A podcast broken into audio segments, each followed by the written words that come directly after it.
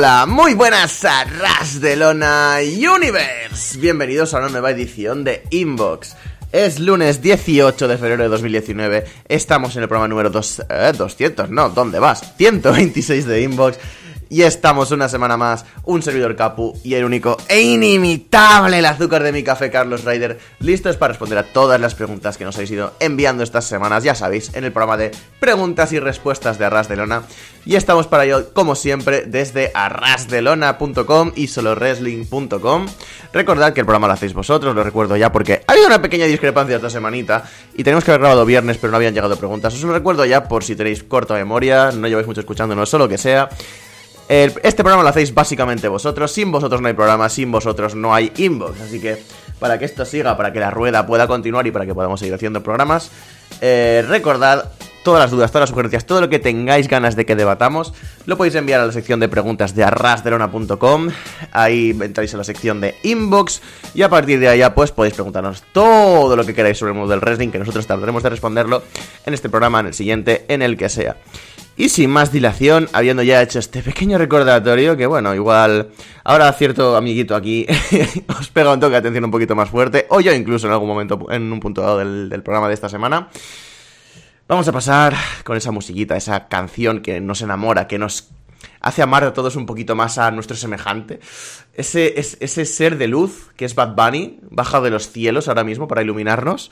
Adelante la canción de Carlos.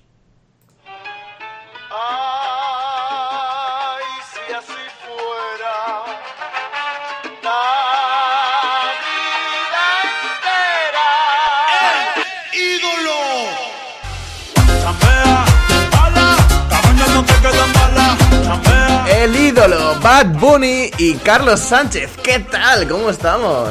Hola, hola, ¿qué pasa, mi peña caribeña? Ay, qué sabroso en este ritmo que siempre me da la bienvenida. Hola, Capu, ¿qué tal? Muy contento, muy contento, la verdad. Siempre que, podemos grabar es una alegría porque es ese momento que siempre decimos que es de tranquilidad y desconexión del mundo real para poder eh, conectar con vosotros y poder hablar sobre aquello que tanto nos gusta. Y siempre lo repetimos, pero a lo mejor eh, no somos tan explícitos como nos gustaría, pero nos encanta que nos enviéis montones y montones de preguntas, de sugestiones, de, sugerencias, de, todo lo que penséis y que queráis a nuestro, a nuestro buzón, a nuestro inbox particular, a partir de la web de Arras de Lona, porque sois vosotros los que montáis el programa. Tenemos cada vez más cerca WrestleMania y por lo tanto están sucediendo un montón de cosas interesantes, no solo en WWE, sino que también New Japan, Ring of Honor, Impact o la Elite Wrestling. Todas las empresas están haciendo mucho trabajo de cara al fin de semana más grande de, todo el año en el wrestling y además han habido eventos estas semanas muy interesantes y, muy buenas noticias por, por todo el mundo y la verdad es que tenemos muchas ganas de debatirlas, contrastar opiniones, compartirlas, quién sabe, y que todos juntos pues celebremos lo que es el wrestling a partir de este programa. Así que sin más dilación, me alegro porque hayan llegado más preguntas y tengamos hoy un programa bonito y vamos a ello. Sí, desde luego es esto que tú dices, o sea, este es nuestro espacio semanal un poco. Es un poco también la excusa para juntarnos tú y yo y al final, de una forma o de otra, acabar hablando, de esta forma de mantener un poquito el contacto, de tener una horita y pico de conversación tú y yo, algo mm. del estilo. Lo cual también mola mucho y también es un punto muy fuerte por el que me gusta seguir haciendo inbox. Em, pero es eso, em, a veces que me da la sensación de que muchos enviáis preguntas, rollo saliendo del tiesto para no comentar los temas em, más, ¿cómo decirlo? Más candentes de la semana, porque ya de alguna forma yo haría lo mismo realmente si fuese oyente y no, y no estuviese aquí con el micro delante de la cara. Eh, de alguna forma ya sabéis que los temas candentes van a salir sí o sí. O sea, Aquí, como, como, última sugerencia, ya dejo de hablar del tema, que parece que os esté abroncando, que un poco es el tema, pero no. Em, si tenéis que enviar preguntas obvias, rollo, ¿qué os parece? Esta semana, yo que sé, lo más importante de esta semana, ¿qué os parece lo de Cory Graves y Carmela? Jaja, pues, pues lo enviéis y ya está, no pasa nada. Enviáis debajo otra pregunta. Y como no hay límite de preguntas establecido, pues preguntad todo lo que queráis. Y es que eso es lo que, eso es lo que me encanta de, de vosotros, que sois creativos para todo, nos mandáis absolutamente todo tipo de preguntas. Pero es lo que digo, tanto, tanto me vale cosas, cosas de, del pasado, como juegos, como todo este universo extraño que se ha montado alrededor del programa, como preguntas cotidianas del día a día de, yo que sé, ¿qué has desayunado Capu? ¿O qué has comido Carlos? ¿O qué os parece, yo que sé, Roman Reigns y la leucemia? Yo que sé, cualquier cosa. Hala, hala. La semana que viene 40.000 preguntas de cuánto dinero tiene, qué luchadora os parece que es más fea, a qué luchador mataríais a cambio de 50 euros. Hostia, yo se lo tengo claro. Uf, que nos lo pregunten. Antes de que nos lo pregunten, vamos a pasar a la primera pregunta nosotros, ¿no? vamos a reanudar el programa. Si no tienes nada más que comentar, no sé, algo que te haya pasado esta semana o algo. Eh, recomiendo mucho el último disco Novedades Carmiña, muy bueno, la verdad. Me gusta esto de recomendación breve del momento. Bueno, pero bueno, vamos a pasar directamente a la primera pregunta del programa. Nos la envían desde Far Deep East Europe, o sea, desde el, desde el lejano, profundo este, eh, este europeo. Y nos lo envía un conocido. Nos lo envía el querido Rodrigo Leyenda García. ¡Oh! oh, oh, oh. Aquí, la conexión con Spanish Uppercut de la nada. Vengo en vuestra ayuda, ya que tengo un viaje la próxima semana y necesito el buen inbox descargado en el móvil. Oh, Dios mío, qué, qué amor de persona humana. Si es que, por favor. Si Naya no hubiese lesionado a Becky de cara a Survivor Series, ¿creéis que Becky seguiría siendo main event de WrestleMania? ¿O la E hubiese seguido con el plan inicial, que es Charlotte contra Ronda? Mm, es una muy buena pregunta. Pero yo imagino que el plan de Becky contra Ronda sí que ha surgido todo a raíz de, esa lesión provocada o, no provocada aposta, pero sí que por culpa de, de Nia Jax, puesto que ese mismo combate se iba a realizar en Survivor Series y no tendría sentido un combate de tantas dimensiones repetirlo sin una historia tan grande o tan, tan bien trabajado como ha sido esta casi por casualidad en WrestleMania. Quiero decir, por muy grande que sea este combate, si ha sucedido cuatro meses antes o cinco, eh, te puede haber servido como aperitivo, pero ya no va a ser un gran reclamo para la cartelera. Quiero decir, puede que esté en la cartelera, pero no sería el main event. Y evidentemente han cambiado mucho las cosas a partir de, la lesión, lo Uber que se puso la propia Becky. Es increíble, ¿no? Incluso los más detractores no pueden negar lo, lo Uber que está y emocionarse cuando ataca con todo a Charlotte y a la propia Ronda Rousey en Elimination Chamber. Está súper Uber. Hacía mucho tiempo que no veía a gente tan Uber como, como está Becky Lynch en un ciclo natural de, de meses y meses y sigue avanzando. Es una locura.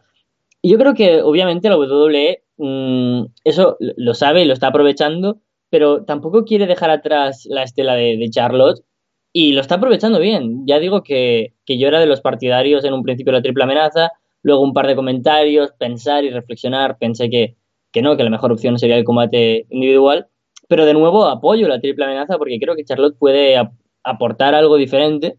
No era necesario meterla, pero puede aportar algo diferente y ahora estamos viendo evidentemente como Becky va a tener toda la ovación del público. Han construido muy bien una mega heel como Charlotte, solo por ser casi antónimos una de la otra. Y Ronda es algo como especial, ¿no? Porque obviamente todos amamos a Ronda, nos sorprendió mucho en su debut hace un año, ha mejorado bárbaro, es una luchadora que, queremos básicamente por, por quién es. Pero igualmente es que está Becky, entonces el público va a tener ahí esa reacción de, con quién voy y han mezclado los ingredientes perfectos. Creo que habría funcionado mucho mejor eh, esta historia que la que se hubiera dado si no se hubiera lesionado Becky Lynch. Así que estas casualidades de vez en cuando son, muy positivas e imagino que, que, la que saldrá de allí ganando es Becky Lynch para salir super over si acaba siendo el main event, que yo creo que ahora mismo lo merecería, sobre todo en cuanto a posición en cartelera y relevancia pública. Es una muy buena noticia al respecto de esto último que has comentado, que haya salido la noticia hace relativamente poco, que WWE todavía no tiene planeado cuál va a ser exactamente el main event del WrestleMania de este año. Y yo creo que eh, Becky contra Ronda, contra Charlotte al fin y al cabo, porque yo creo que sí que van a acabar tirando por la triple amenaza, desde luego.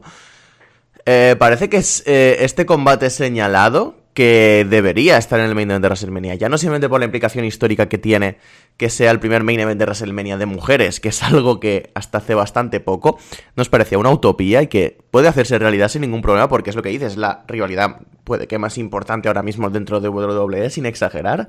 Puede que sea la que más llama la atención pública, puede que Becky Lynch sea el personaje más llamativo dentro de WWE. Y no, no me parece ninguna idea descabellada tenerlo así. Desde luego me parece que sería lo ideal para ellas, sería lo ideal para WrestleMania, sería lo ideal para WWE ahora mismo.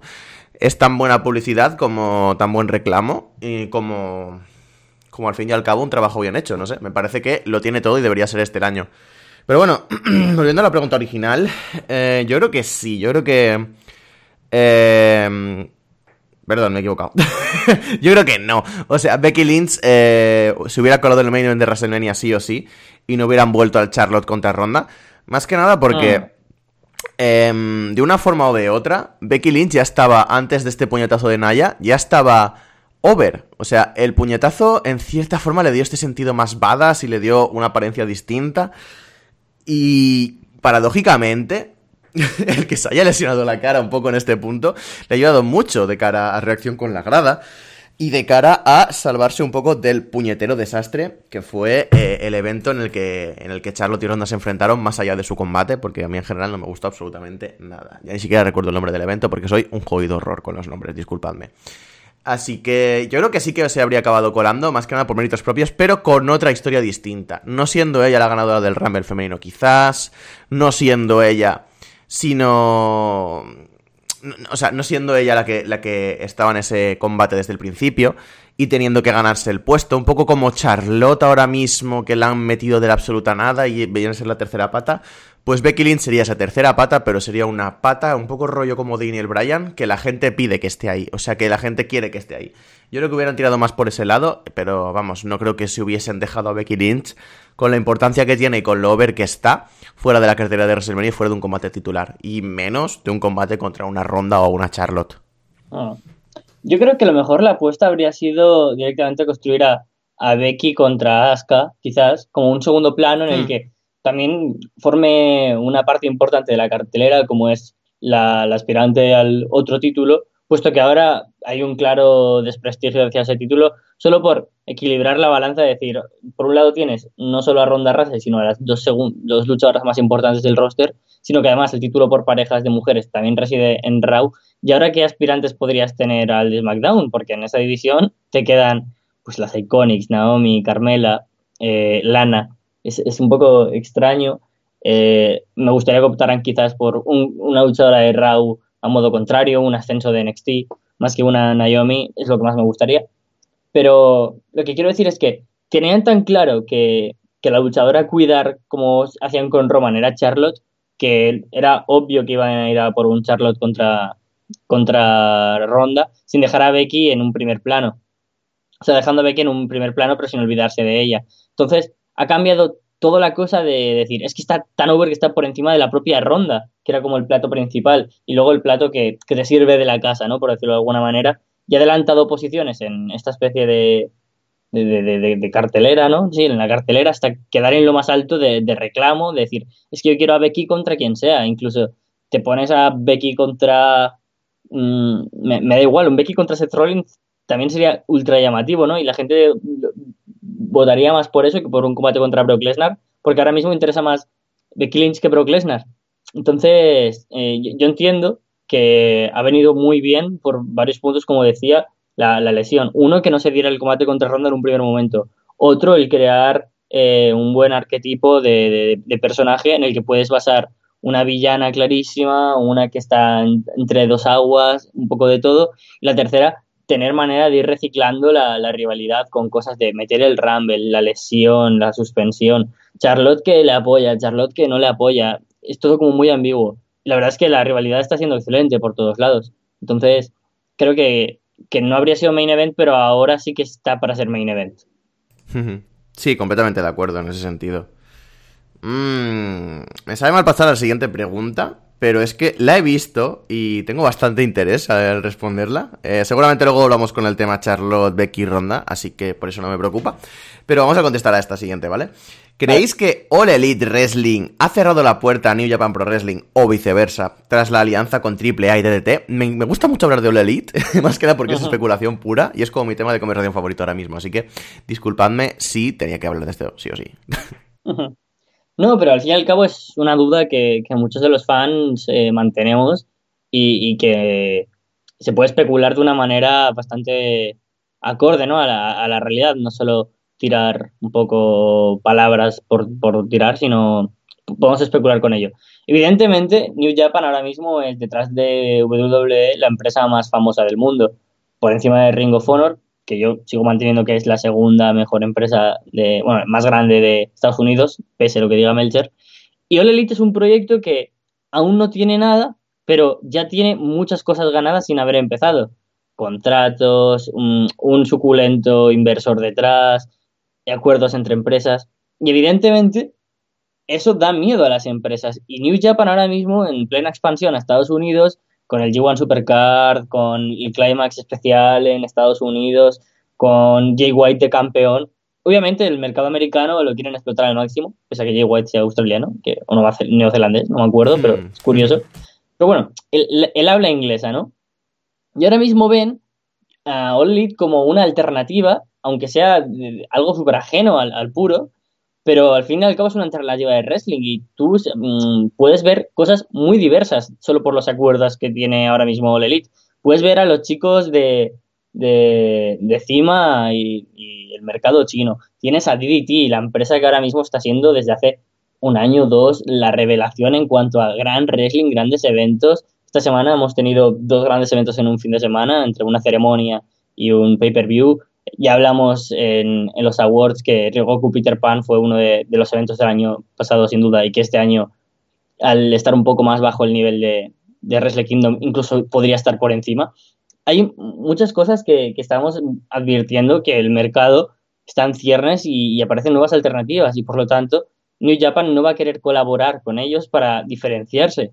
Y sobre todo por el feo, ¿no? De que Omega, que era el principal reclamo en este mercado americano, el cual están apuntando, se ha ido. Y Jericho, que era el otro, así que.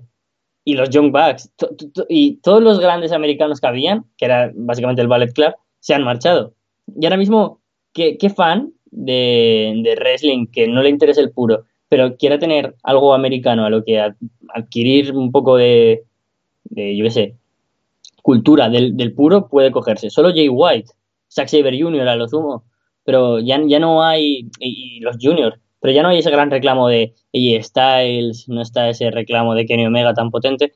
Y, y, es duro para New Japan, yo creo que ha sido un palo duro, entonces ahora tiene que recrearse en sí mismo y no tener que volver sobre las propias cenizas.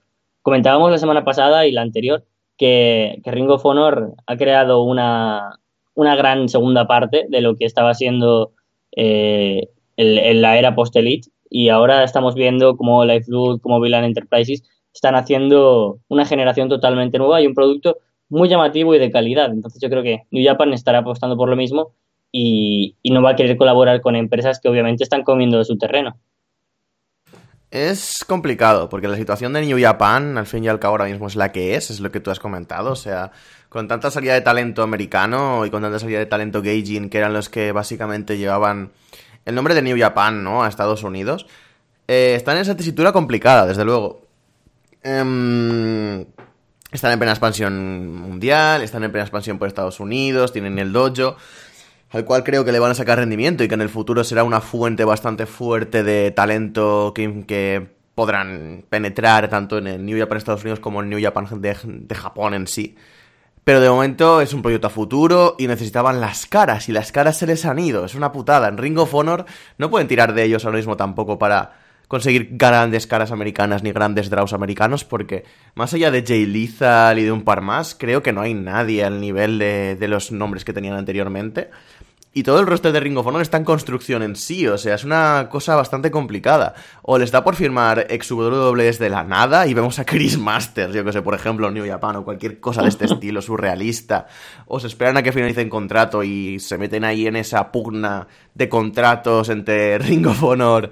Eh, All Elite y la misma New Japan, o, bueno, y MLW, si es que cuenta en esa mierda, pero Kurt es como un tiburón chiquitito, de estos que no hacen prácticamente nada, que son hasta veganos.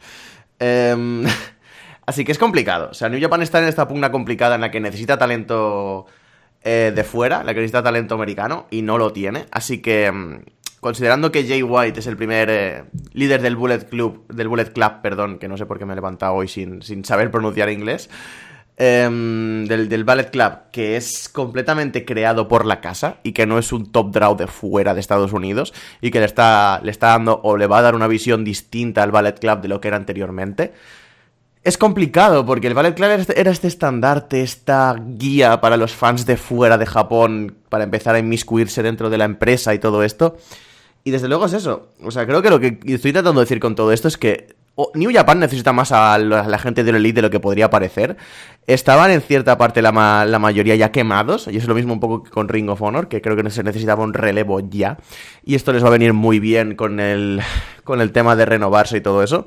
Pero tienen el problema de que no hay draws grandes. Más allá de la gente que está en All Elite, la gente que está en Ring of Honor, la gente que está por fuera.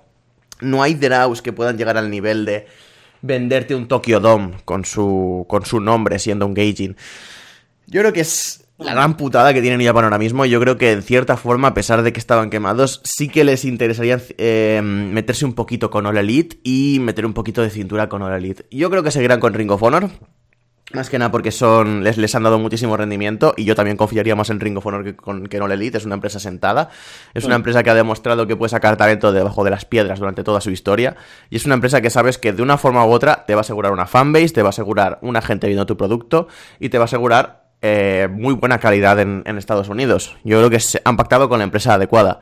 Pero a la vez, si lo que buscan ahora mismo son draws y son gente importante, está en un momento muy jodido.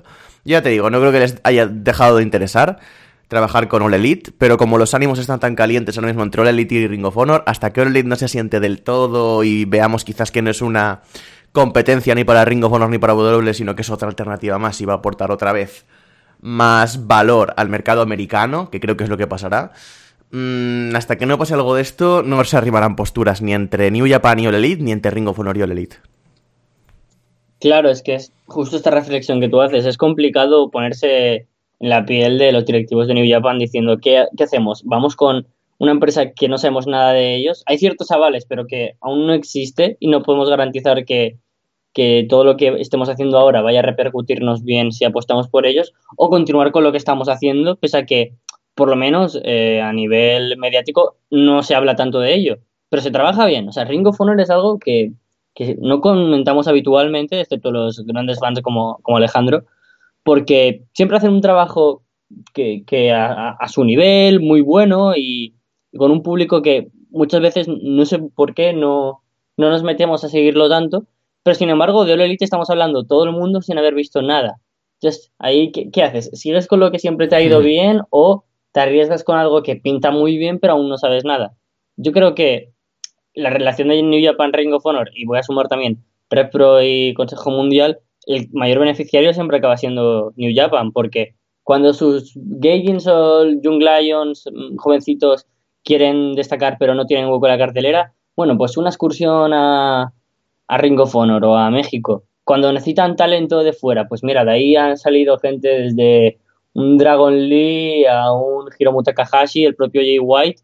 Básicamente no eran nada hasta que uno fue. ya no me acuerdo cómo era Takai. Machi Takai. ¿Cómo era Hiromu antes? No me acuerdo. Eh, ah. Hiromu Takahashi, ¿no? No, pero ¿cómo era su nombre antes? Ah, Kamaitachi. Kamaitachi. Kamaitachi. Exacto, no me sé. Eh, antes era Kamaitachi, antes de ser Switchblade estaba junto a Motor City Machine Guns, eh, Jay White. Eran nada y los mandan fuera y los traen como estrellas. Y es súper beneficiario eso para, para New Japan que además pues con sus torneos anuales como el Climax, la Super Junior Cup, eh, los, torneos por parejas, siempre pueden traer talento a otros lados y se reduciría mucho si estás con All Elite porque al fin y al cabo tampoco vas a buscarte una alianza con todas las empresas que están aliadas la propia All Elite, sino solo con el talento que esté ahí. Yo creo que beneficia más de momento que New Japan siga lo suyo, porque por lo menos para mí, si viniera aquí eh, New Japan, por ejemplo, de manera hipotética a, España, me interesaría más ver a un Minoru Suzuki, a un Kazuchika Okada, a, cualquiera, incluso a un Trujano, más que luchadores americanos, porque es un tipo de wrestling diferente y, me gusta que sea un reclamo tan sensacional eh, lo que me enamoró de New Japan Pro Wrestling. Entonces, a tope con que sigan con Ring of Honor, espero que les vaya muy bien y que les vaya también igual de bien a Elite Wrestling y se cree una competencia súper sana y, y súper positiva y, y a saco con ello que se trabaje para que a lo mejor en un futuro se cree una batalla o una alianza enorme que se acabe comiendo a WWE, no lo sé, pero creo que, que ahora mismo la decisión que ha tomado New Japan es positiva. Nos comenta aquí Rodrigo, dadme vuestros tres mejores combates que hayáis visto en la última semana, de cualquier año. Que haya, que haya visto en esta semana, claro, es que este señor, como consume una cantidad de wrestling de todas las épocas y a la, semana imposible de calcular, porque a lo mejor te manda de unos shows de New Japan de los 80 que te ve Raw. Entonces, mm, esta semana ver he visto poco, he visto, bueno, pero, pero me da como para recomendar tres y, y, me alegra esta pregunta porque me va a venir bien para dar voz a dos combates especialmente que quiero dar la atención. Uno es el Tessa Blanchard contra Taya Valkyrie en, en Impact Wrestling Uncaged. Combatazo, creo que es el mejor combate que he visto de ambas. El Street Fight le da un tono y una, una no sé, una ambientación espectacular para cerrar la, la rivalidad de una manera donde los spots se ven realmente violentos, necesarios y justificados. Una talla donde esos déficits que tiene a lo mejor por cubrir en lo técnico se ven reforzados en, spots más vistosos. Entonces, mm, queda muy bien, el público súper metido, una tesa brillante en el papel de Gil. La verdad es que ha sido un, un real combate de estos que chapo. Mm, esta semana también en NXT el Adam Cole contra Ricochet estuvo muy, muy bien. Ya no sé si es esta semana o de la semana anterior, porque ya me empiezo a liar, pero, pero lo vi ahí esta semana. Y, realmente muy, muy bueno. Creo que también de lo mejorcito que llevamos este año. Y luego, mira, eh, DDT aún no he podido ver eh, Judgment, pero sí que he visto más que el Mania, que fue para la ceremonia del Hall of Fame de. No recuerdo de quién ahora, pero fue un show de comedia, pero, pero fue muy divertido y recomiendo la, la Battle Royale que hubo, porque fue todo en tono comedia y, y, no paras de reír del, Royal Rumble y solo para destacar que Andrés Adeyan Panda es uno de los mejores wrestlers del mundo. Y esas son mis tres recomendaciones de la semana. Yo esta semana pasada eh, no he visto mucho wrestling, la verdad, y la mayoría de WWE o WWE clásico. O sea, como en Londres cuando fui de viaje me compré dos DVDs de, de WWE en una tienda que era como un rastrillo que habían ahí. Me compré Royal Rumble de 2008 y Survivor Series de 2007. Eh, creo que empecé la semana pasada viendo mm, esos dos eventos clásicos que tampoco tienen combates hiper destacados, pero el componente nostalgia y el componente de que lo vi cuando era chiquitín, pues mola mucho pero no destacaría nada por encima de otra cosa así en concreto. Em, no sé, no sé por qué tirar. Te diría que em, estas últimas semanas lo que he visto así más destacado puede que sea... Eh, ya te digo, porque tampoco salió mucho de WWE esta semana. Matt Riddle contra Drugula, que en NXT me pareció un gran combate, por ejemplo. Creo que también vi... Mm, ¿Cuál fue? vale, sí. Lo tengo aquí delante, tengo mi libretita con los, con los nombres apuntados. Vi, por algún motivo que todavía no entiendo, eh, un Brian Danielson contra Tim Donst en Chicara. Vaya, qué sorpresa, tú viendo a Tim Donst y Chicara y vaya, vaya. En 2010, no sé por qué me, dio por volver a verlo, así que lo recomendaría porque es puede que de lo más destacado que he visto esta semana. Eso sí, aquí imagínate lo destacado que he visto esta semana. Sí, sí, a ver. Y voy a recomendar, no sé, pues porque no ha habido un combate random así de 6 contra 6 en Raw, porque hubiera recomendado, hubiera quedado tan ancho. Así que voy a decir... ¿Piensa? Um, hmm. que, en main event tuvo un No Way José contra Moyo Rawley. Ostras, es verdad, pues. no Way José contra Moyo Rawley, All the Way, oh. va a ser mi tercera recomendación.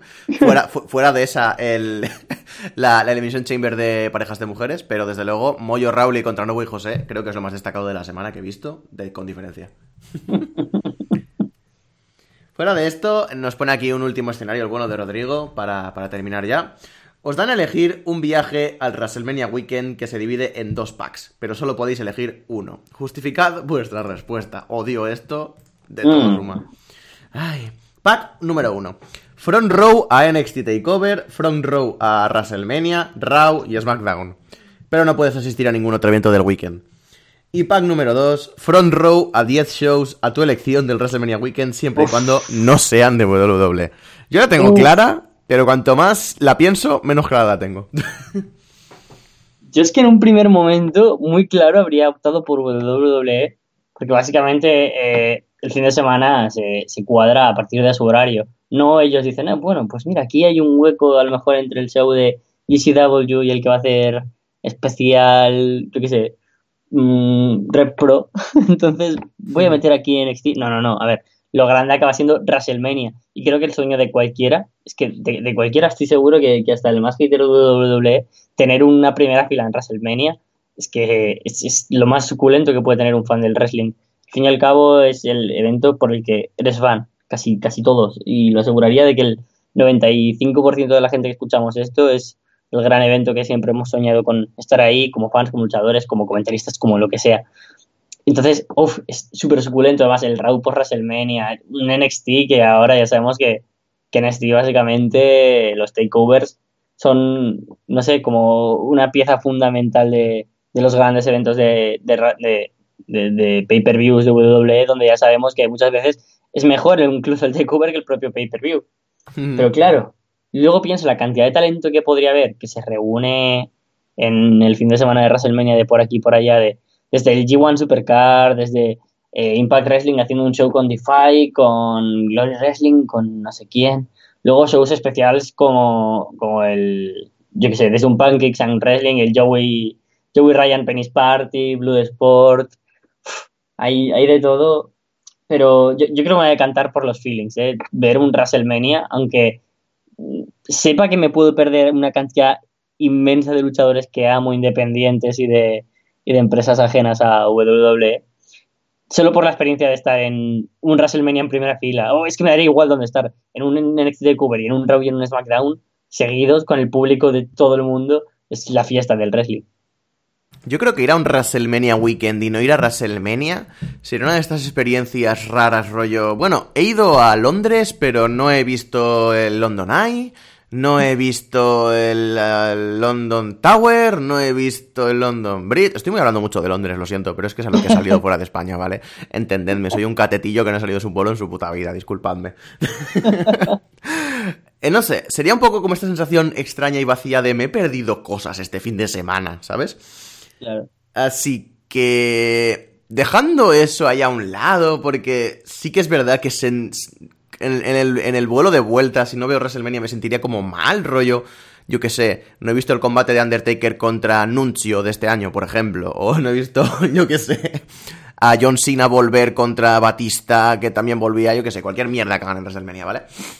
Em, a pesar de que me sentiría mal, creo que con la cantidad de oferta independiente que hay, creo que aceptaría sentirme mal a cambio de poder estar borracho como un cabrón en un spring break, gritándole a Joey Janela de todo, eh, gritándole a la leyenda japonesa random de turno que se haya traído para luchar contra él de todo, no sé, eh, en un eh, evento de estos de GCW, que es Ultra en total, que estoy odiando mucho a Alejandro porque va a haber un puto... ¡Al puto Takeda! ¡En directo! o sea, va, a respirar la Spooky Haze ahí llena de tubos fluorescentes y sangre. O sea, odio mucho a este señor porque va a haber un puto show de Ultra en directo. Yo creo que. Es, lo que te digo. Al principio tenía como muy claro, vale, all the way. Eh, eh, wrestling independiente, a saco. Eh, porque son 10 shows, son a mi elección y hay un montón de shows súper interesantes en la WrestleMania Weekend que quiero ver sí o sí en directo porque tiene que ser una experiencia brutal. Sin contar ya Ring of Honor si lo contamos como independiente, Ring of y New Japan, sin contar que All Elite se les vaya la puta flapa y de repente hagan algo ahí que no creo. Sin contar Impact Wrestling con whatever, quien cojones lo haga. Hay un montón de cosas, MLW creo que también va. Hay un montón de shows súper interesantes. Pero a la vez, es lo que te digo, cuanto más lo pienso, más me jode y más me dolería esta sensación, creo, de he dejado Nueva York, si nos ponemos en el caso de este año, y no he ido a ver WrestleMania, no he ido a ver Takeover, no he visto el Raw por WrestleMania con la atmósfera que hay. Al fin y al cabo es lo que dices, ¿no? Todos hemos salido, la mayoría hemos salido un poco de WWE, hemos salido de ese punto de partida común. Y no, me, no lo sentiría como una traición ni mucho menos, porque me gusta más el wrestling independiente que la WWE ahora mismo. Pero Así que lo sentiría un poco extraño él. He estado en la misma ciudad en la que se celebraba WrestleMania. Podría tener la oportunidad de estar en primera fila y no lo he hecho. No sé. Yo creo que sí que tiraría por el wrestling independiente, pero tengo mis dudas cada vez, cada, vez que lo pienso un poquito más. Claro, es como cuando te, planteas, ¿qué, ¿qué, prefieres? Rollo, pongamos, tienes un presupuesto de 300 millones. Gastar un equipo con 250 millones para fichar a Messi y 10 más flojitos o 11 muy buenos pero que no llegan a la altura de Messi. es, es, algo así, te pierdes lo más importante de, esto o decides ver otras cosas súper interesantes pero que nunca van a ser el propio WrestleMania. Yo lo pienso y, obviamente si, si, no existiera WrestleMania es que estaría ultra contento solo de poder ver shows como incluso DDT que va a tener un show especial el, fin de semana de allí ya por eso mataría por el de Impact por eh, yo voy a Spring Break eh, por, por todo básicamente son ver las empresas que más me gustan actualmente con luchadores que van específicamente ahí y combates programados especialmente para ello. Pero claro, cuando tienes la oportunidad de ver el evento más importante del, año del wrestling, en primera fila además, joder, es que hay mucha gente que paga mucho dinero por eso y, Dios, al fin y al cabo, yo qué sé, puede no gustarte tanto como como si fueras fan, ¿no? Pero Messi, que al final y al cabo es, el mejor jugador del mundo, WrestleMania es el mayor evento de, la historia del wrestling. Mm, desde luego es complicado, pero vamos a dejar la duda en el aire. Si queréis responderla también en comentarios o lo que sea, estáis libres de hacerlo. Así que dejamos ahí un poquito, pues la pregunta un poquito en el aire. Muchas gracias a Rodrigo por mandarnos las preguntas. Pasamos a la siguiente. Nos la envían desde Anony World y nos la envía el último anónimo. Parece ser que es el último de esta raza en extinción de los anónimos que asoló Inbox en algún momento de, de nuestra vida. ¿Qué sensaciones os ha dejado Elimination Chamber? ¿Creéis que la división por parejas femeninas será competitiva o será un campeonato más de relleno? La verdad es que para mí ha sido el, mejor combate de la velada. Ha tenido una, una, muy buena estructura en cuanto a combate, de cómo han ido entrando las mujeres por equipos, los spots. Ha sido llamativo, no ha dejado en ningún momento de, llamar la atención del combate. Obviamente hay partes más fuertes y más flojas, pero en todo momento ha sido eh, un buen combate.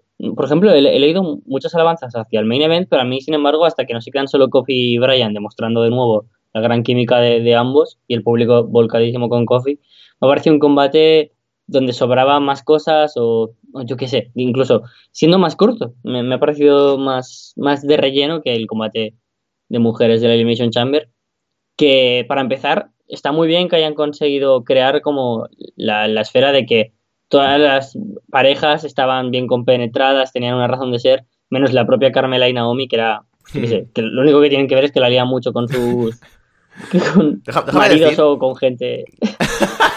no me esperaba que fuese a salir por ahí. A ver, eh, piensa en una misma semana, una en la cárcel por conducir borracha, la otra es el día con Corey Graves y su mujer. Lo... Madre mía, madre mía. Eh... No, iba a decir al respecto que lo que más me sorprendió es que tuviesen un nombre en común y todo. Lo de Fabulous Glow y toda esta mierda. Fue como, ahí va. No, no las estoy bancando, pero al menos tienen motivo de ser, ¿sabes? Bueno, la verdad es que un poco random, pero por ejemplo, mí su entrada me ha dado hype, ¿no? Ver ahí bailando las dos y hostias, me ha gustado. Eh, pero sin embargo, ya tenemos asentadísimas a las Iconics, que yo mantengo, deberían haber sido las campeonas inaugurales. Pero luego reflexiono sobre esto muy brevemente, o bueno, lo hago ahora. Imagino que tendrán pensado un buqueo donde quizás Ryder y Hawkins ganen a lo grande a modo de sorpresa y gran lugar donde hmm. convertirse en campeones. Entonces, con Bailey y Sasha no tendría tanto sentido, ¿no? Hacerlo dos veces y darles el inaugural, pues está muy bien. Aunque las Iconics son como la verdadera pareja, ¿no? Pero ya te digo, tanto Mandy Rose como Sonia Deville muy bien compenetradas y yo también digo que Mandy Rose, pese a que obviamente el físico y, su apariencia es lo que más llama a priori como si fuera una diva, ¿no? De entonces, creo que es muy buena wrestler, donde ha avanzado bastante, ya no está tan verde como al principio. Y bueno, eh, Liv y, y Sara también súper bien. Incluso Naya y Tamina, ¿no? Que en ese papel de Monster Hills, donde da igual contra quién se crucen, que las van a arrollar, han estado a la perfección. Y la cuestión ahora es crear un roster como amplio, pero que, pueda sostenerse, porque ahora mismo a lo mejor hay por marca unas, yo qué sé, 12 mujeres que si tienes que tener por un lado el título, otra rivalidad y el título por parejas, es difícil, ¿no? Falta bagaje quizás, pero veamos un caso como es el de la división por parejas de Impact Wrestling, donde apenas con un LAX, Lucha Brothers o BE, mm, de Hit Squad, mm, muy, los Rascals, tienes cuatro o cinco parejas, donde obviamente hay unas muy top y otras están de, relleno, pero pueden optar a, los títulos, creas una división que, se nutre muy muy bien durante un año y pico. Entonces, creo que se puede hacer perfectamente. Eh, NXT eso lo, trabajaría a la perfección, pero con el roster principal me da algo más de, miedo. Quiero que las parejas que ya estén luchando se mantengan como parejas, no ahora otra vez, yo qué sé, separen a Carmela y Naomi, ¿no? Se apuestan por unas que, que apuesten totalmente por ellas y, quizás de NXT traer, yo que sé, a Yesha Mindyuk y a Marina Shafir subirlas como parejas directamente, Yoshirai y Katie Shane. Creo que, que puede dar muchísimo, muchísimo juego, todo tipo de, de parejas cada vez pueden traer más luchadoras de NXT, ahora subir pues, a las que he mencionado, a Candice LeRae, a Shayna Baszler. Hay muchas luchadoras que pueden subir para formar tanto, parte del roster más individual, más en singles match de, las Women's como en tag team, pero yo creo que, es una apuesta positiva que puede funcionar muy bien, aunque se tiene que trabajar con, cariño, con cuidado y, con dedicación para que no acabe siendo una división más como están siendo los Cruiserweights, por ejemplo fin y al cabo es lo que dices, ¿no? Es una división más, es una división más que tienen que, hacer crecer y que hacer eh, pues funcionar al fin y al cabo. Y como dices, espero que no sea como la división Cruiserweight en sentido de irrelevancia absoluta, por, desgracia. Em, joder, por ejemplo, yo para División Chamber ni siquiera sabía que Akira Tozawa era el retador de Buddy Murphy. Fue como, vale, sale Tozawa, será un multiman. veo que será Buddy Murphy y digo, ah, vale, sí, Buddy Murphy contra Akira Tozawa, individual. Em, vale, sí, guay, o sea, perfecto exagerado. O sea, Cruiserweight Division llega a un punto de ser irrelevante y espero que no pase eso con la Tag Team Division de mujeres, porque de verdad creo que tiene potencial. Es lo que dices, o sea, han, se han esforzado un poco para la Elimination Chamber ponerlas em, al menos con cierta cohesión, a menos de que cada una tengan pues un por qué estar juntas y todo esto. Y todas las parejas estaban bien cohesionadas, eh, incluso la gilipollez de que Mandy Rose y, Sonia Deville se pusiesen el mismo attire, o Carmela y. o Carmela y y Naomi, también. Sí, sí. Mm, me pareció tan joder, tan necesario, tan de, vale, las parejas son así al fin y al cabo, y me pareció que daba una sensación tanta de, tan, de, tal seriedad que, joder, aportó muchísimo. Y, no sé, me gustó muchísimo la Elimination Chamber, considero, sin haber visto el main event porque es lo que me falta, es lo único que no he visto, em, que fue el mejor combate de la noche. Me gustó mucho la coronación de, de, mm, de Bailey y Sasha, incluso con este, con este callback a la Elimination Chamber del año pasado, en el que Sasha empujó a Bailey fuera de la. O sea, desde arriba de la, de la celda y todo esto. No sé, tuvo momentos muy divertidos, tuvo una estructura muy chula, fue una joida locura, que es lo que pido una Elimination Chamber. Pero una joida locura controlada, una joida locura que e-, era interesante de ver y que no se hacía aburrida y que no se hacía caótica por ser caótica. Así que, no sé, es todo lo que le pido en Elimination Chamber. Muy contento con ellas, muy contento con cómo comienza la división. A pesar de que, bueno, eso, yo creo que mi filosofía en estos casos es que en una primera. en un primer reinado de campeonato. Yo siempre pondría un heel. Es un obstáculo claro. Es una forma de tener a alguien eh, con un objetivo claro dentro de la empresa. O sea, básicamente el face de turno destronar al heel. Y no sé, creo que de nuevo, a pesar de que voy a ganar hostias con esto, yo hubiera puesto a las velas como primeras campeonas. No, perdón. Sí, sí, sí, lo sabía, lo sabía, sabía que iba a ganar hostias. Dios, no me acordaba yo. Pero bueno, muy contento con Bailey y con Sasha, me parece que eran las indicadas. Y nada más, y para acabar de que me caigan hostias, diré que Tamina y Naya Jax son futuras campeonas y estoy contento con ello, porque es la única forma. No, no, es la única forma en la que Naya y Tamina me medio gusten, o sea, como pareja funcionan, es acojonante. Lo pensaba el otro día, tío, que no, sé en qué momento alguna vez hemos sentido pena por Naya. Sí, sí, sí, sí, completamente. Qué duro, qué duro. Llega ya al punto de ser eh, ascopena, no sé. Sí, tío. En fin, pero de la mala. Esa mezcla muy, muy fea esa mezcla, porque además es que la ves y, y su actitud, su cara ya, ya te repugna como, tío, qué tonta eres, qué mal me caes. y no sé hasta qué punto sos personaje, de verdad te lo digo, ¿eh? No claro. sé, tío. claro, claro, ya, ya no sabes. Yo a veces lo pienso y digo, o ha habido un marketing que te cagas con ese personaje o es gilipollas en la vida real. No lo sé, pase lo que pase, me caes mal, la Jax. Entonces. Ay, Dios mío. por cierto, hmm. eh, me gustaría para, para WrestleMania eh, ya que veo difícil un multimatch o, no me gustaría tanto, trabajar con una historia entre la Riot Squad que, que, creo que se compenetra muy bien y como equipo se ven muy bien. Y creo que jugar a, meter a Ruby Riot de nuevo en esa rivalidad contra hmm. las campeonas puede lucir bastante interesante. Una pena eh, que el Ruby contra Ronda haya sido un squash y ha sido solo una excusa para enfrentar a Becky, Charlotte y, Ronda, porque sigo pensando que Ruby Riot es la luchadora más infravalorada de todo el roster de lejos. Concuerdo completamente. De hecho, me pareció un joyo despropósito el Ronda contra Ruby y a partir de ahí dejé de ver, de ver el evento en directo. Joder, era la oportunidad perfecta para que Ruby por fin tuviese algo de relevancia, darle un combate de calado, darle un combate importante contra la puñetera Ronda Rousey y le dan un squash de, no sé, ¿qué duró? ¿Cinco minutos? Como mucho. Algo así. Ah, exagerando.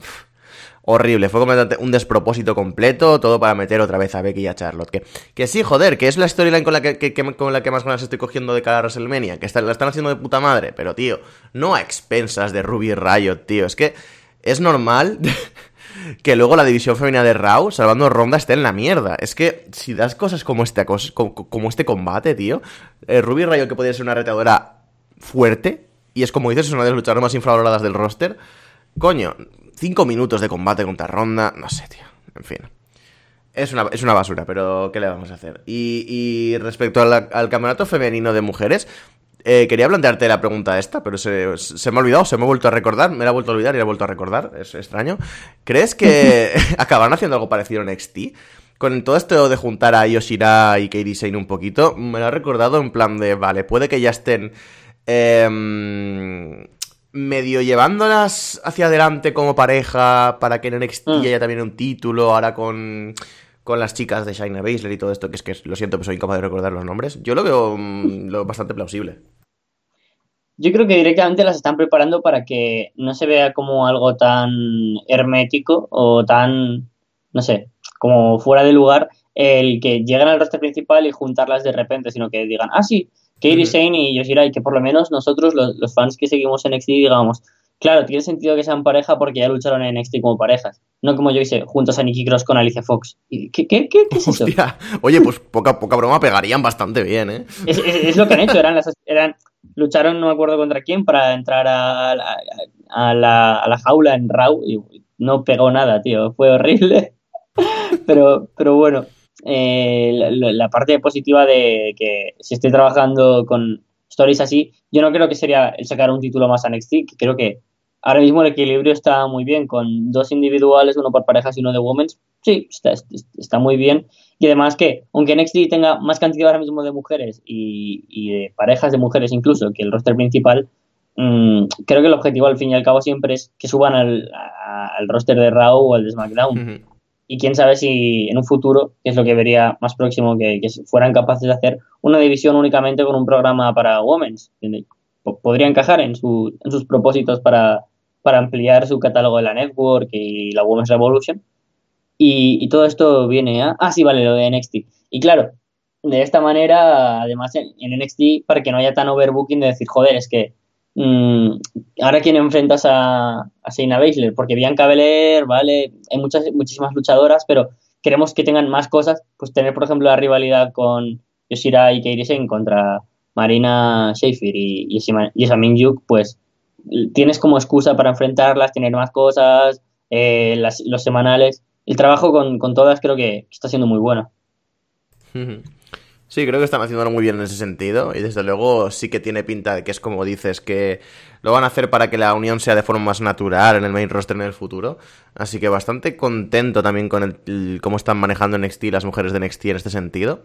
Y no sé, la verdad es que tengo ganas de ver cómo funciona esta división porque es algo que... Mm, al fin y al cabo estaba por ahí, era una división que tenía que acabar saliendo en algún momento de la, vida de WWE y estoy emocionado por ver el, cómo la hacen realidad y el cómo la llevan a cabo. Creo que pueden tener bastante, bastante eh, trabajo y futuro por delante de la división femenina de, mujeres.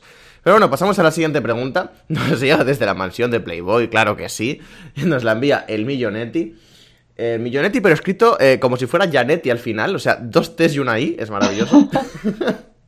Hola mastodontes, quería preguntaros ante los rumores de salida de los usos y el arresto del hermano Uso en Detroit, del bueno de Jimmy.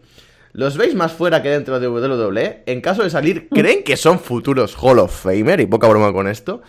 Obviamente es una pregunta que la, mandó antes del, del pay pero bueno, ahora tiene incluso más intríngulis eh, para mí esta pregunta.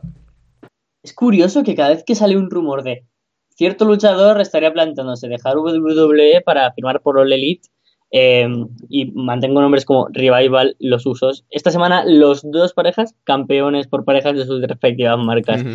Zack Ryder, Apollo Cruz tienen buena relación con, con ellos. Apolo a lucha por el título continental. A Ryder le juntan con Hawkins. Es como, hostia, tío, es. ¿No, ¿No le tenéis miedo? ¿Estáis seguros? Salen tantos rumores de, de esto y, claro, uno pues ya se teme que, a lo mejor sí que se plantea la propia WWE temor ante un, gran roster que, está planteando también los propios Cody Bucks y, compañía. Y, claro, los, los, usos a mí yo creo que están ya tan desgastados.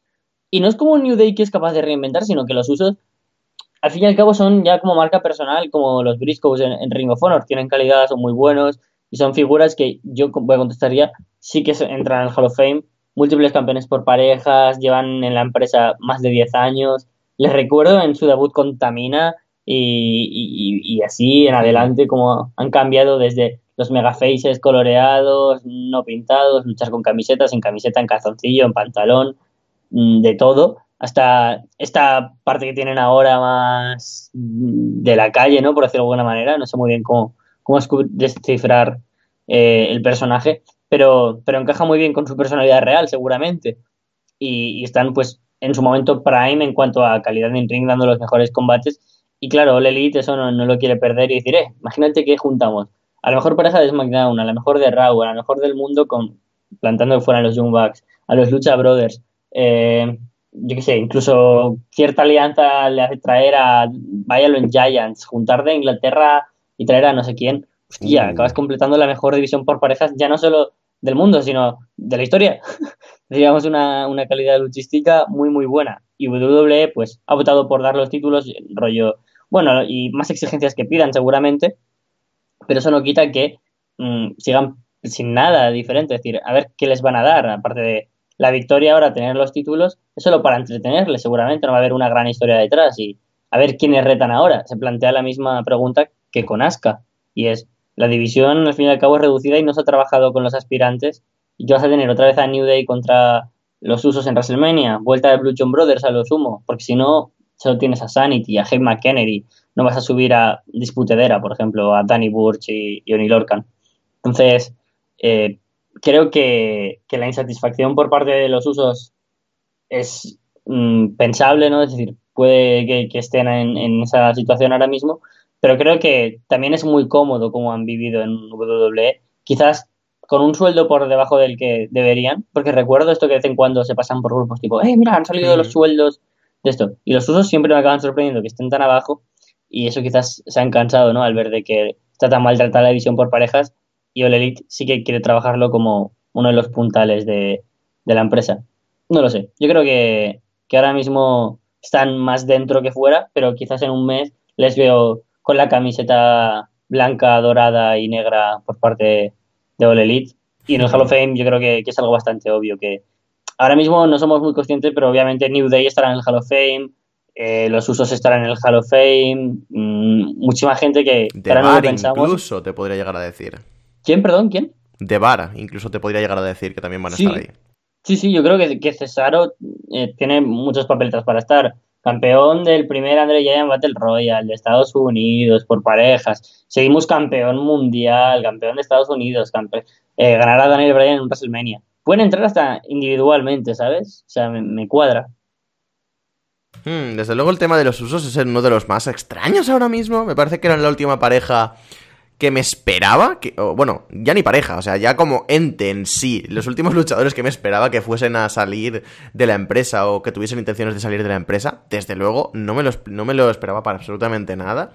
Sus contratos finalizan en abril, según estoy leyendo aquí, que lo he buscado porque no lo recordaba exactamente, o sea que eh, sería después de WrestleMania. Y me parece que tiene cierto sentido que ganen los títulos si aún, si aún así han decidido no renovar. Es una medida disuasoria para ellos, para, en cierta forma WWE tratar de convencerles de quedarse, de que todavía tienen sitio y todo esto. Y a la vez, el reinado de, de Miz y Shane McMahon ha empezado por eh, cosas de storyline y ha tenido que terminar por, cosas de storyline básicamente, porque The Miz y Shane McMahon se tienen que enfrentar en WrestleMania de alguna forma o de otra. The Miz tenía que tener un combate, Shane McMahon tiene que tener un combate, pues ya está. los juntos a los dos y combate hecho. Así que eso deja la división eh, por parejas de SmackDown sin enfrentamiento y sin nada. ¿Qué mejor que tener a los usos como campeones que son ahora mismo heels y son eh, un poco ese seguro de vida para tener a New Day y seguir con esta cruzada, a New Day ganando en WrestleMania, perdón, y seguir con esta cruzada de por parte de WWE de, convertirles en los luchadores que más tiempo han tenido los campeonatos y que más veces han tenido los campeonatos. Me parece que va a ser la hoja de ruta a seguir en la, en la división por parejas de SmackDown y me parece que va a ser una bonita despedida si al final los usos deciden no renovar, que parece que es a lo que van encarados. Una bonita despedida en una WrestleMania a defender su campeonato frente a, frente a New Day, porque joder son dos meses, no creo que pierdan los títulos antes de dos meses. No sé, me parece que como sus últimos rivales así más históricos en la empresa, me parece que sería bastante chulo que se despidiesen en WrestleMania por todo lo alto y darles esa especie, de honor y ya fuera que hagan lo que les dé la gana.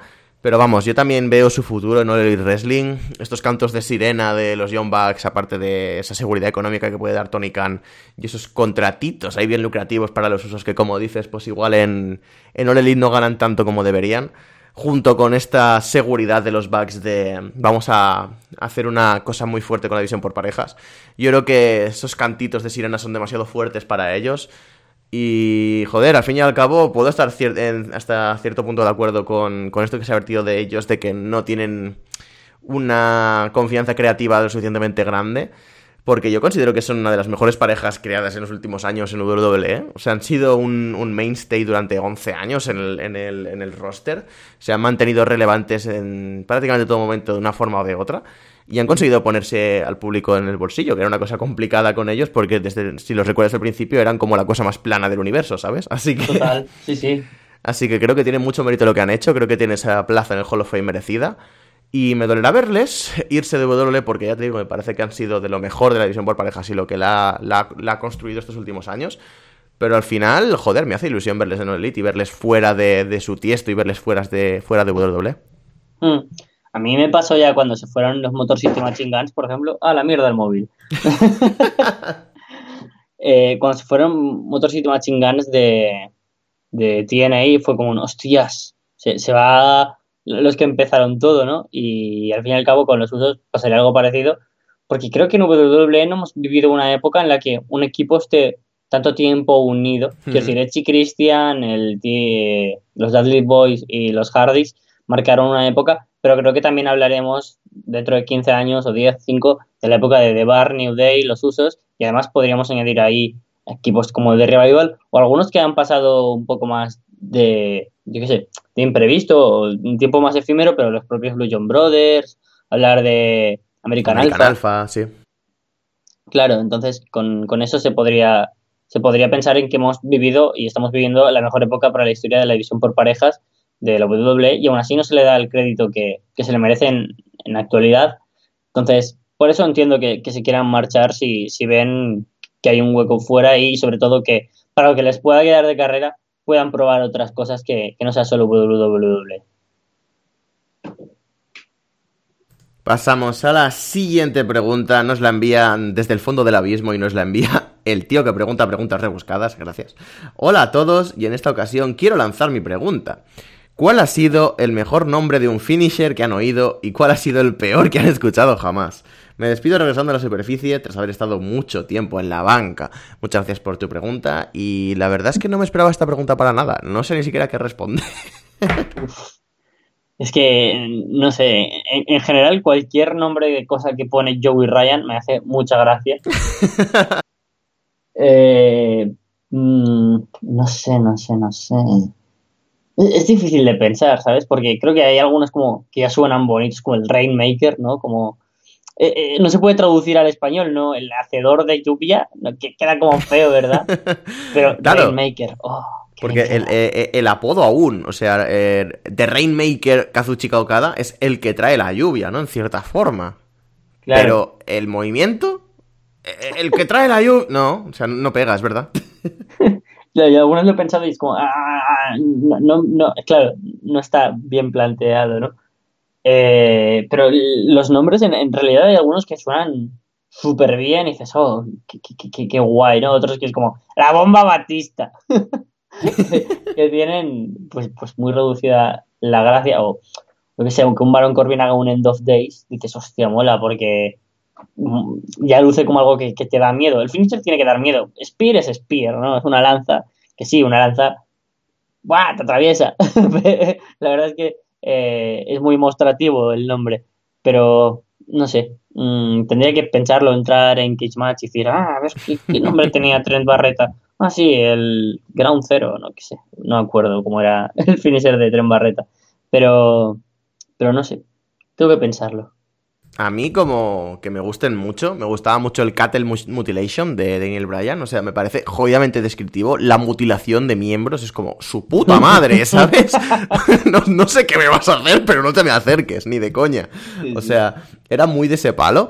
El, el finisher este que, joder, curiosamente se parece un montón en cuanto a en cuanto a ejecución, el mismo, pero el de Aries, el de Austin Aries, era los Rings of Saturn o algo así, puede ser. sí, sí, sí, algo del palo. sí, sí, sí, sí. Me encanta mucho ese, ese, me encanta mucho. Me gusta mucho ese nombre. Y aparte de eso, me hace mucha gracia el Gargano Escape. me flipa. me parece tan jodidamente bien pensado y bien hilado y a la vez no. O sea, es súper divertido. Eh, no sé, eh, normalmente nombres así que tengan que ver con con el nombre del, luchador, rollo Nagata Locke o yo qué sé, tu nombre es James Storm, ¿vale? Storm, eh, Storm Locke. No, o sea, eso es puta mierda, lo siento mucho. No me gustan absolutamente nada esos, esos nombres. Me dan muchísimo asquete. Y, y, no sé, es que si me pongo a hablar de Chicara, me tiro eh, todo lo que queda de, programa con nombres de movimientos de Chicara, ya te lo digo. Pero tiene que ser lo más divertido, seguro. Claro, claro, hay cada uno que, que, que es como ¿Por qué? O sea, ¿de dónde viene esto? Eh, de hecho, Chuck Taylor durante una temporada tuvo un nombre, eh, un nombre de movimiento tan jodidamente largo que directamente no lo pronunciaban. O sea, lo hacían como siglas y ya con siglas era largo. sí, sí, sí, sí. Fue exagerado, fue exagerado. Y no sé, hay, hay un montón de nombres súper chulos, pero ya te digo, así como muy horribles, no recuerdo ninguno más allá de esto, la falta de, de, de imaginación a veces que tienen algunos wrestlers de David Richards Driver, eh, eh, Eddie, Eddie Locke. Esto, esto me pone muy nervioso. Es como, joder, no, ¿sabes?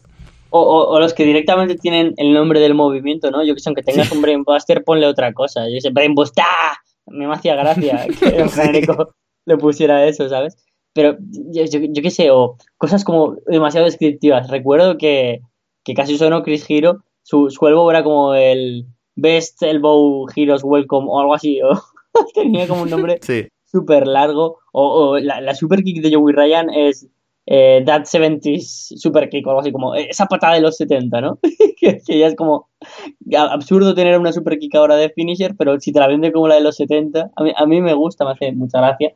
O lo decía antes que Joey Ryan siempre me da gracia los nombres que le pone, el YouPorn Plex, es que es, es, que es maravilloso el único finisher patrocinado de la historia. Solo por eso merece ser el mejor finisher del mundo.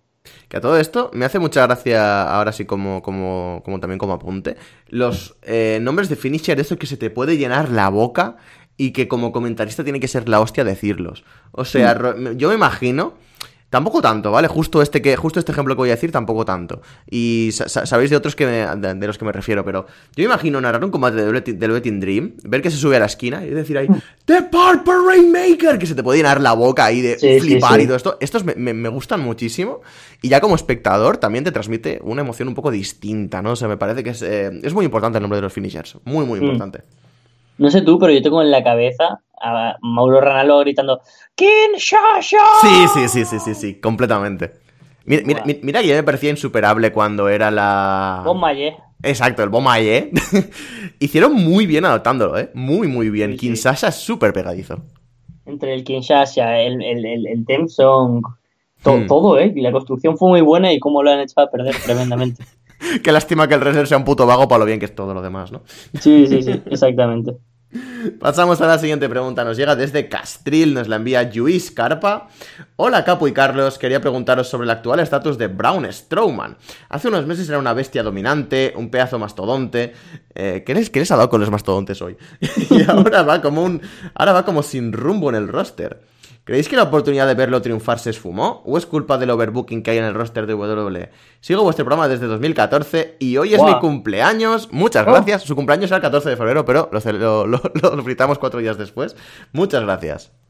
Oh, espero que Cupido te haya dado un gran regalo el día de tu cumple en forma de mucho amor por parte de toda la gente que, te quiere y si no, mm. pues te lo doy yo y te lo da Capu. Muchas gracias por escucharnos. Desde 2014, creo que en 2014 es cuando empezó a Ras de Lona, o sea, es flipante, tío. Con, con mis esos hace 5 años, yo con 15 añitos hablando, madre mía, qué pollo. Me encanta el término qué pollo. O sea, ¿eso es de aquí o es de toda España? creo que es de Valencia, tío. Eso mm, es una valenciana en general, creo. No sé. Eh, la pregunta. Está muy bien planteada por el, por el hecho de que. Mm, ya lo hemos comentado muchas veces, ¿no? De que se apagó la llama de Brown, lo tenían tan bien, fue su momento tantas veces que ahora es como hacia abajo, ¿no? Recuerdo eh, algo que siempre comento y es que hace dos años, dos o tres, no me acuerdo, o sea, y hace dos o tres, pero imagínate si hace tiempo que no lo recuerdo, en el pay-per-view este de Great Balls of Fire, que fue el aspirante al título de Brock Lesnar, y decía, madre mía, es que está siendo tan superior en los Raw Braun Strowman a todo que veo como underdog a Lesnar casi, ¿sabes? Decía, es que es imposible que pierda Brown. Y ahora es como que es imposible que levante cabeza. Se han cagado tantas veces con él. Y, pero ahora, por lo menos, en el Elimination Chamber, el, que es como lo último que tenemos, ya te lo han vendido mejor todavía. Yo, mira, hemos necesitado a Lasley, a McIntyre y a Corbin, tres tiacos más fuertes que una ballena y de dos metros cada uno para destrozarte. Y eso está bien de alguna manera, pero es como que ya no le tienes ese pavor que tenías a Braun Strowman, porque básicamente ya solo grita, corre y te eh, dispara con el hombro.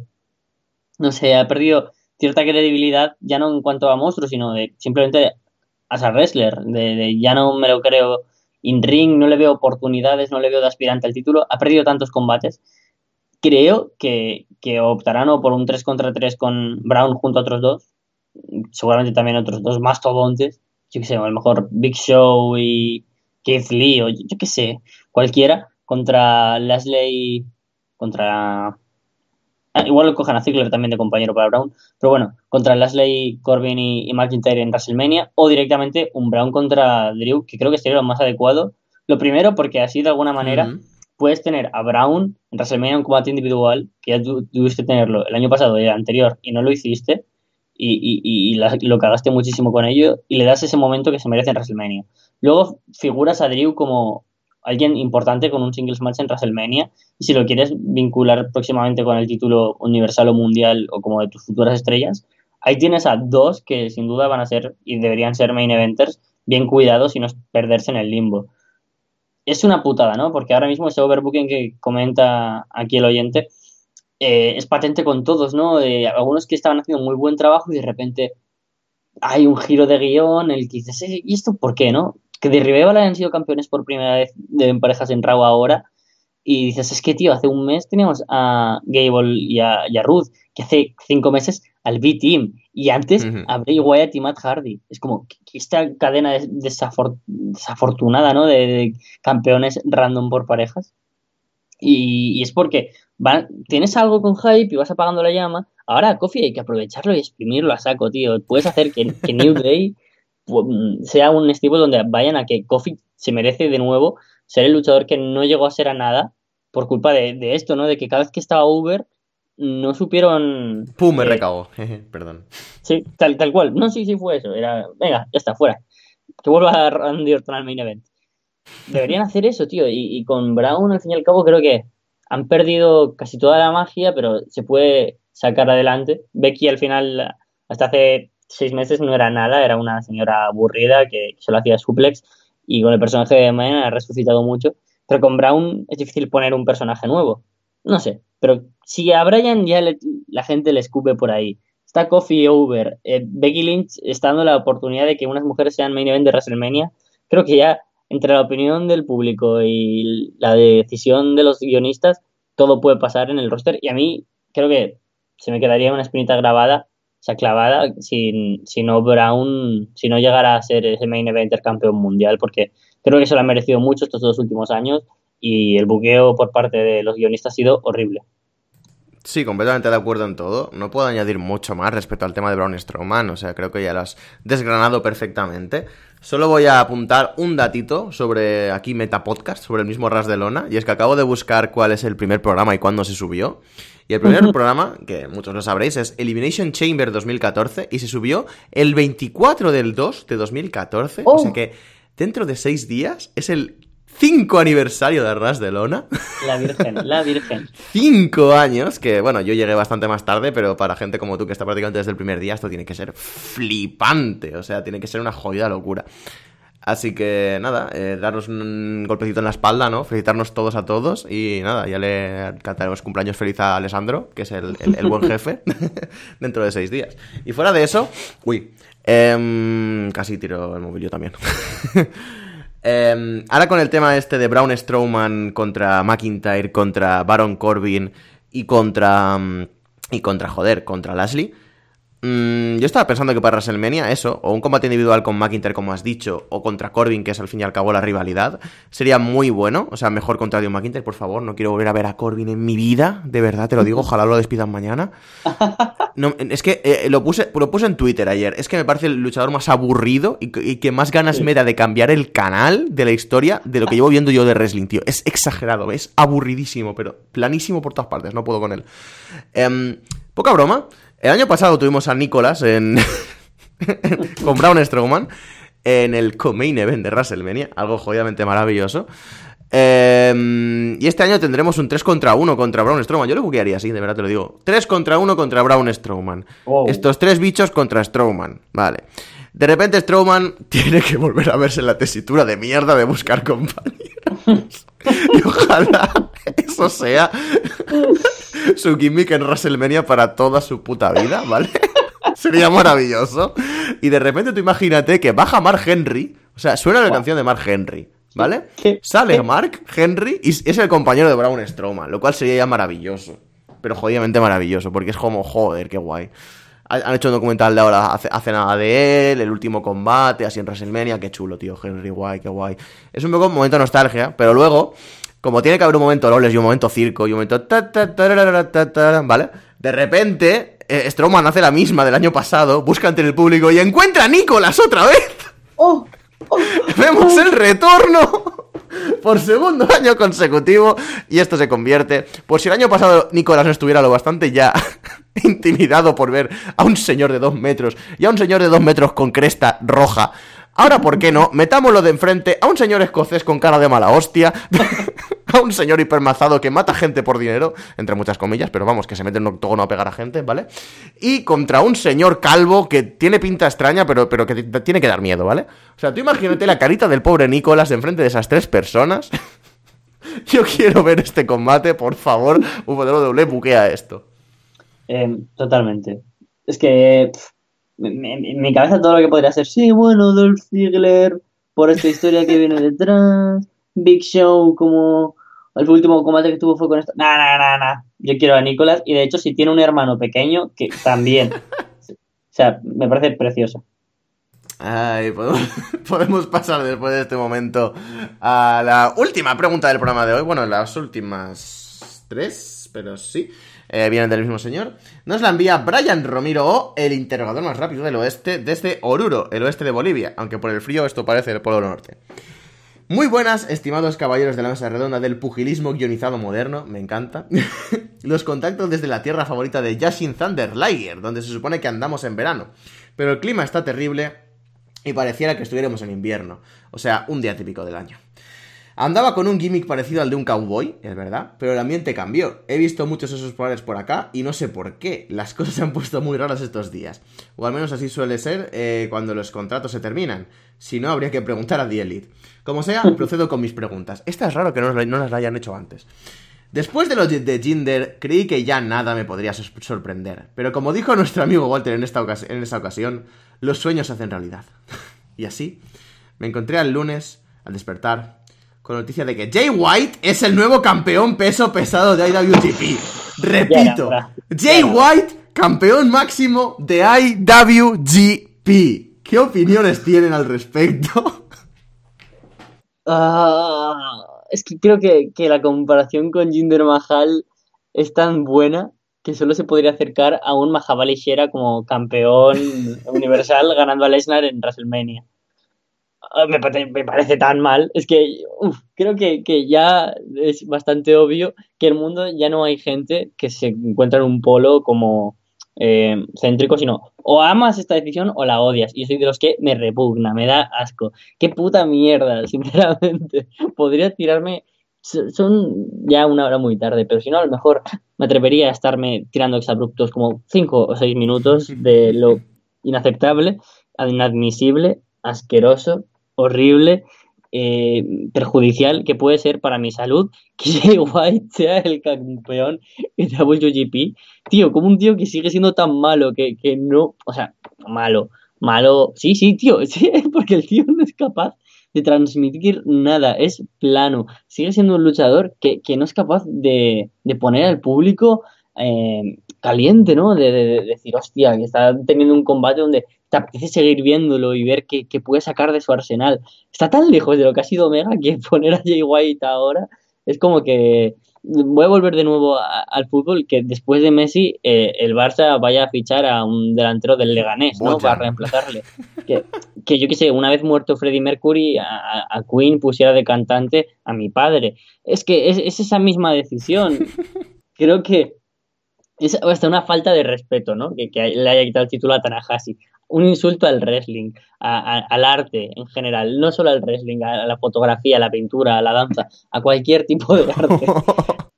Eh, podría tirarme hateando dos horas más, pero creo que como la decisión es tan mala, y creo que, salta a la vista el por qué, porque es que intento decirlo en serio, pero es que me, sale el, el hateo y ¡ah! el fuego casi del Dracari pero es que creo que es una decisión horrible.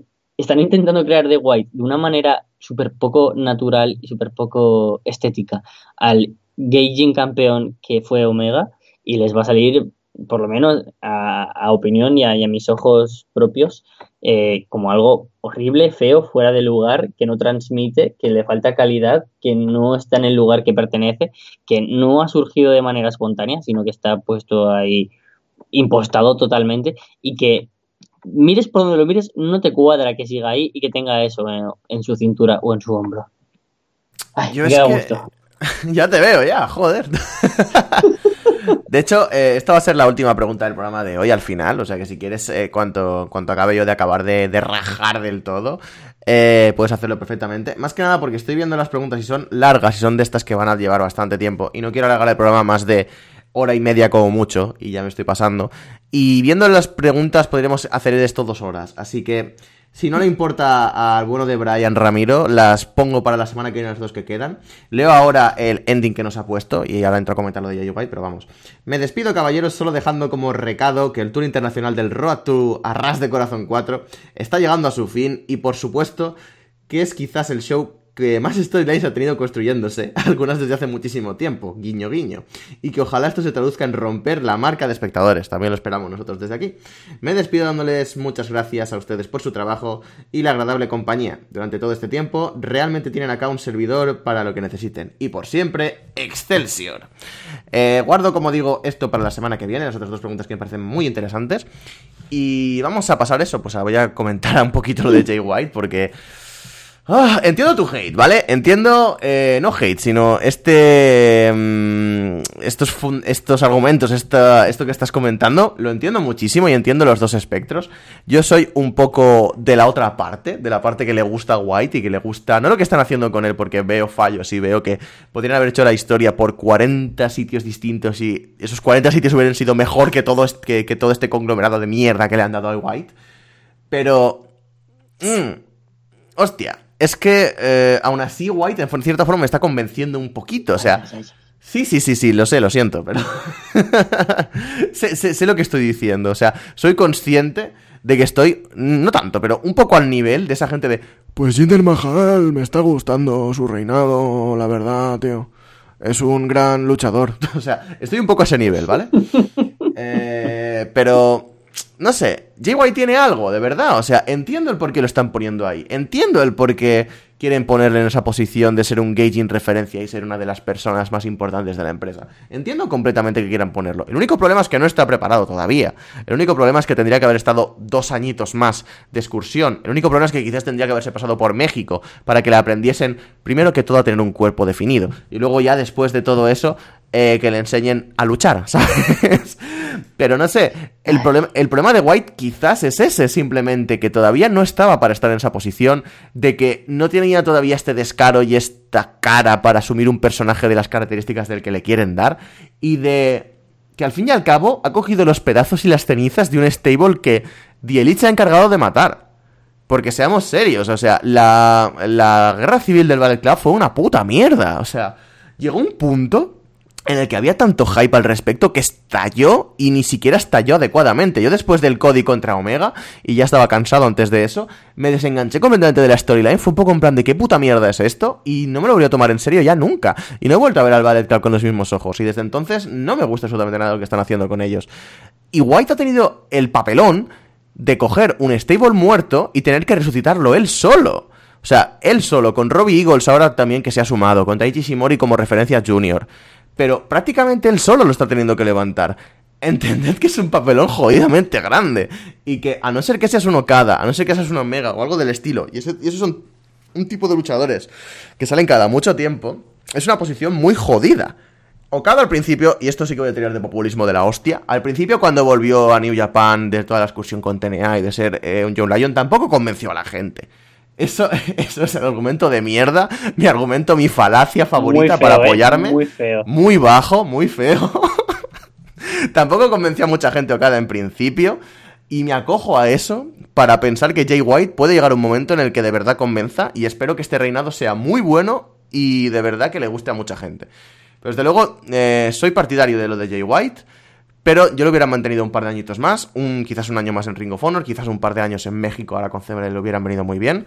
Pero joder, tenías tantas posibilidades, teniendo el Club tan en la mierda, ¿por qué no haces la figura de, una especie de líder dictatorial? ¿Por qué no pones a Tamatonga en esa posición jodida de al Club llevo yo y esto aquí manda mi polla? ¿O por qué no pones a un, a un líder de papel? Yo qué sé, coges a un Gaijin de mierda de cualquier sitio, lo pones como un líder de mierda, pero que el que mueva los hilos sea Tamatonga para que al final, joder, Jay White de una forma u otra vuelva y se lleve el liderato, no sé. Había tantas cosas que podían hacer que fueran más interesantes, hasta el nivel de que odiaran tanto al Ballet Club, que el cambio de Jay White como líder hubiera sido hasta ovacionado. Habían tantas cosas que podrían haber hecho Wise con eso y no las han explotado bien. Simplemente porque han entrado un poco, creo yo, en panic mode. Ha sido como, ¡ah, se nos va Omega! ¡Mierda, mierda! ¡Botón, botón, botón, botón, botón rojo, botón rojo! Metemos a Jay White en, como líder. Botón blanco. Botón blanco. metemos a Jay White como líder, metemos a Jay White como heel, metemos a Jay White como de repente la referencia. No sé, yo entiendo el hate y entiendo que había muchísimas cosas mejores que hacer y desde luego estoy en desacuerdo con un millón de cosas que ha hecho New Japan con, iba a decir WWE, con Jay White. Pero aún así, yo lo mantengo. O sea, me parece que tiene potencial, me parece que puede llegar a ser un main eventer y me parece que puede llegar a ser alguien muy importante para New Japan. Creo de verdad y firmemente que puede ser el Gaijin referencia y creo que puede llevarse eh, no a niveles de Genio Omega, tampoco voy a exagerar. Pero creo que de verdad puede ser ese top heel de New Japan que necesitan. Y vale que le falta mucho y vale que tiene que desarrollarse, pero para eso quizás le va a venir bien el reinado. Le va a venir muy guay para verse en la tesitura de ser campeón mundial con toda, la, eh, con toda la responsabilidad que eso lleva y de darse cuenta que tiene que espabilar en el puto ring y darse cuenta de las cosas que hace bien y las cosas que hace mal. Yo creo que es su momento, yo creo que puede hacer las cosas guays y creo que tanto él como el Ballet Club tienen vida eh, a pesar de todo lo que se dice de ellos. Es que a mí me pasa dos cosas. Una comparación que mm, pienso en lo bueno que es Omega y lo que les costó darle el título al hijo de puta. Sí. Y ahora en nada ha ganado Jay White el título sin merecerlo y no en el sentido de que no haya logrado cosas importantes, porque obviamente eh, luchar contra Okada en Wrestle Kingdom, eh, el debut contra Tanahashi en el Wrestle anterior. Obviamente ya empezó a lo grande, ¿no? A acabar con el Ballet Club, ¿no? Un stable que posiblemente desde el New World Order fue el más grande de, del wrestling. a ver, la ha cagado. Lo ha disuelto, lo han vendido así, pero en realidad lo han mandado a la mierda. Porque nos lo han vendido así, pero es que A, no han sabido buquear bien el Ballet Club tras la serie de Elite y B, que The Elite se ha convertido en un grupo más grande que el propio Ballet Club.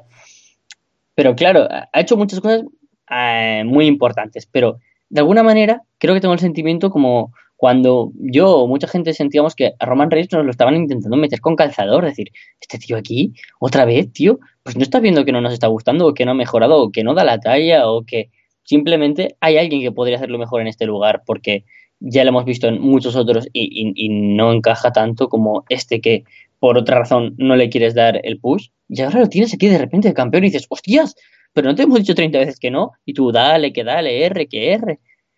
Pues aquí lo tienes y claro, yo, yo me quedo disgustado, tío, porque para empezar pienso, es que sé que no se lo han dado porque se lo merezca, sino porque lo necesitan.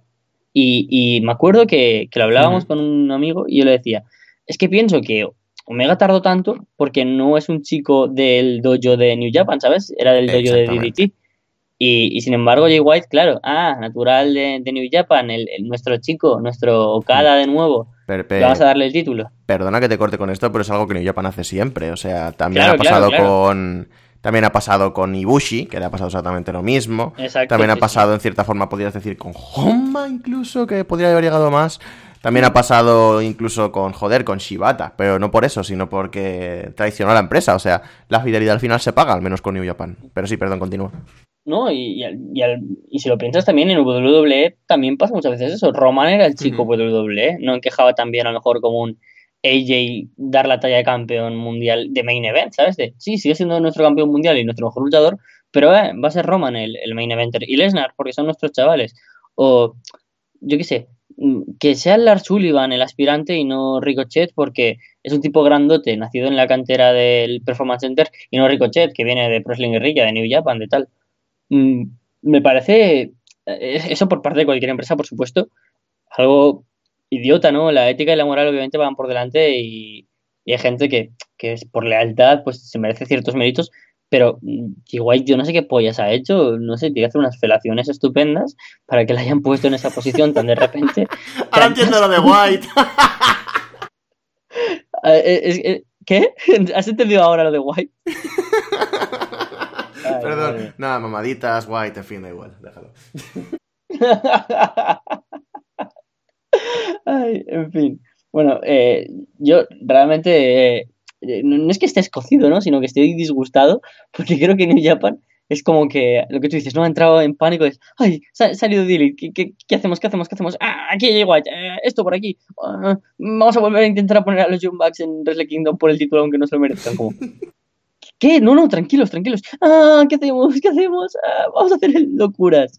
Eh, uf, Guedo, no, sé qué se le está pasando últimamente por la cabeza, pero creo que la decisión no ha sido adecuada y espero que por lo menos, eh, aunque por lo menos es Hill, ¿no? Es la parte buena. Todo esto ya solo faltaría que fuera Face, ¿no? Eh, Jay White, que no le quisiera ni Dios.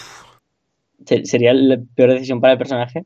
Espero que con esto y en esta posición tan apretada sea como la razón para que él tenga que esforzarse más, plantar cara de decir, eh, yo sí que merezco la pena como campeón y WGP, que empieza a haber combates en los que, yo qué sé, algo de emoción, chico, un poquito, no, cuesta tanto, y, yo qué sé, cambie un poco el buqueo tan atronador por parte de New Japan de decir, aquí vamos a poner lo que nosotros queremos y no lo que sea lo mejor. Pero bueno, a lo mejor lo mejor acaba siendo Jay White, eh, esperemos, pero a priori no estoy muy de su parte.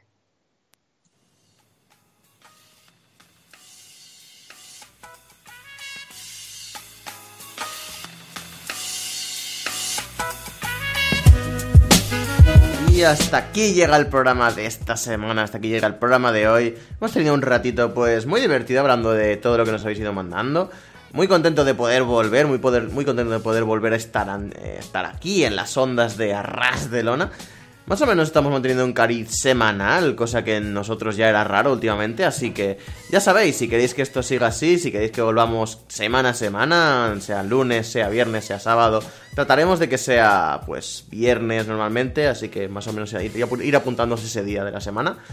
Eh, pues ya sabéis lo que tenéis que hacer. Mandad preguntas a rasdelona.com, a la sección de preguntas, a la sección de inbox, para mandarnos a nosotros, a rasdelona, mm, la sección de preguntas también para Mena, para Puro Tol, para Lucha Libre, ya sabéis, para todo lo que queráis. Y será más la semana que viene, Carlos. Sí, la verdad es que con este lío que tenemos de, de los horarios, de... Ah, no me viene bien a mí, me ha surgido esto, no hay preguntas.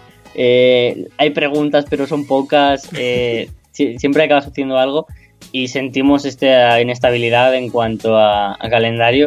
Pero bueno, intentamos ajustarnos lo mejor posible a la situación para que el programa salga bien. que, creo que siempre acaban saliendo bien porque las preguntas que nos mandáis son, son maravillosas y da para mucho juego, mucha pregunta, mucho debate.